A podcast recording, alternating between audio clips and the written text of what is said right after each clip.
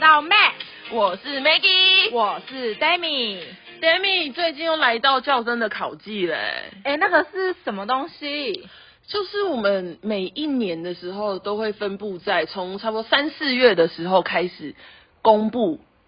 简章啊，或是考试的日期。那会在差不多四月中，因为高中那个国中、国小可能时间不太一样，对四月中开始到有一些很晚很晚会到，最多到差不多七月中这之间，陆陆续续会有有我们这些已经考过教师检定的人，对还有证照的人，就会开始去各县市。那各县市有包括超级多，全台湾只要有对，开就是缺全台的，湾甚至离岛都有。那第一个参加笔试嘛，那有通过就会到复试。而且去年的时候，因为疫情。停摆了，完全没有让就是大家这个机会就是先暂停了一年，虽然就是当下可能听到会很难过，可是我觉得今年真的是一个非常应该会有大大缺吗？真的希望会有，因为觉得对去年的我们觉得会累积过来，嗯，所以就至少会比原本去年也还多一点。也就是说，它的一次取出示过去的名额也会相对多一点，对，就是机会可能又再更多了一点。对，而且我身边的朋友已经都蓄势待发了。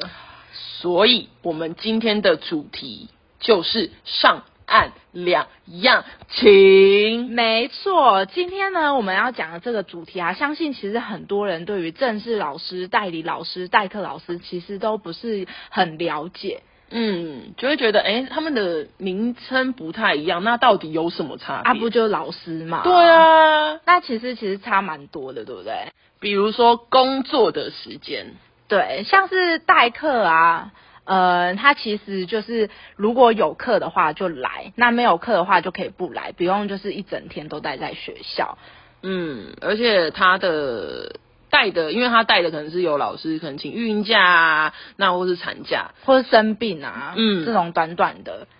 所以他可能就是最多就是呃三四个月啊，五六个月，不会完整的半年。对，那在这个部分，其实学校的教学组的部分会特别，其实会帮他排那个课，会排的把它密一点，哎就可能对不会说啊有课没课没课有课没课有课，他会尽量集中，比如说都在同一天的早上啊，嗯那或是下午，就让他来一趟，哎、那其他时间他就是离就可以开先离开对对这对。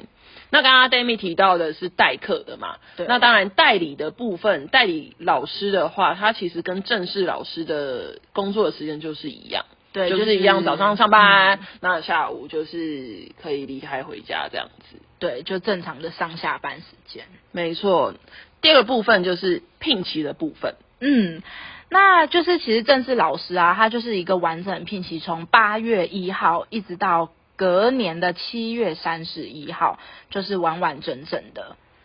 一个嗯那学年对一个学年。那代理的话呢，通常就是我们八月前呢就会开始出一些简章要去招考，嗯然后八月中呢就会开始拿到聘期，一直到隔年就是要放暑假，然后七月初到七月初这样子，所以它不会有一个完整的呃学年。呃，就像对之前可能有人也有在新闻上看到的一些说，哎、老师们希望说能给代理老师完整的聘期，就是这个，因为到暑假的时候，常他们在暑假前，他们聘期就像刚刚 Demi 说就会结束了，对，所以这样通常就是暑假就没办法领到完整的薪水。嗯，或是有些甚至就是暑假期就是没有薪水的一个状态，嗯，对不对没错。那在代课的地方，那就是刚刚前面提到的医学校，它每个学校，诶、它需要在需要那个老师过来支援的时间有哪一些？那其实它的聘级决议就是那一小段的时间，对，就是看各校它发出的简章，它的需求是怎么样。那它其实，在聘期的时间，那就是这个那个短短的时间。而且有时候可能还会遇到，就是说，如果这个老师提前回来的话，那可能就会提前取消聘期，对，比较不稳定啊。以代课来说的话，那第三个，我们想要分享一个我们过往的，经验嗯，就是其实说，嗯，我觉得虽然老师分成了正式代理代课，其实嗯对我们来说，都是一样的，因为大家都是在为了教育尽尽心尽力啦。所以其实，在过往经验真的会有遇到，就是代理老师很容易就会被呃算被凹嘛。有一点呢、就是他们的，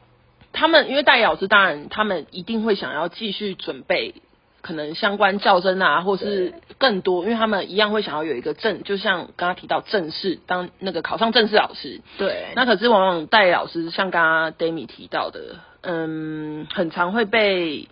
可能要学校求对嗯要求要当一些没正式老师比较不想要去做的一些职务。对，比如说像是导师啊，或是行政，所以就有呃，我就有身边就是会有被叫去做当导师啊，甚至就是当行政的，其实真的蛮多这样子的例子。那通常没错其实对他们来说真的蛮辛苦，因为他们早上的课程的 loading 已经很重了，那下了班之后还要就是念书的话，其实已经有点就是力不从心了。真的，因对为那就个很工疲作惫已经很累了，然后嗯哇又要读书，真的，我想到自己那时候其实都会觉得，那个到底那个真的是要意志力那样撑过来，对，真的，那个没有，我真的没有办法想象以前到底怎么来的。 你成功了，你成功了， 没有错，希望大家都可以成功。 好，那在第二点，其实我也有观察到，就是家长可能会对代理老师就是态度比较不一样，因为他可能会嗯要求说，哎、希望他的孩子在那个班，他的国音、数、社、字，甚至就是其他艺能科呢，都可以嗯是由正式老师来教。为什么他会？就是为什么家长会有这部分的担心，或是哦，我猜想这样指啦，定嗯我猜想就是一个传统概念，就是说，哎、他是正式老师的话，可能会比较厉害吗哦厉害。再来，我觉得第二点比较情有可原，就是稳定，他会在这个学校比较久，不会波动那么大。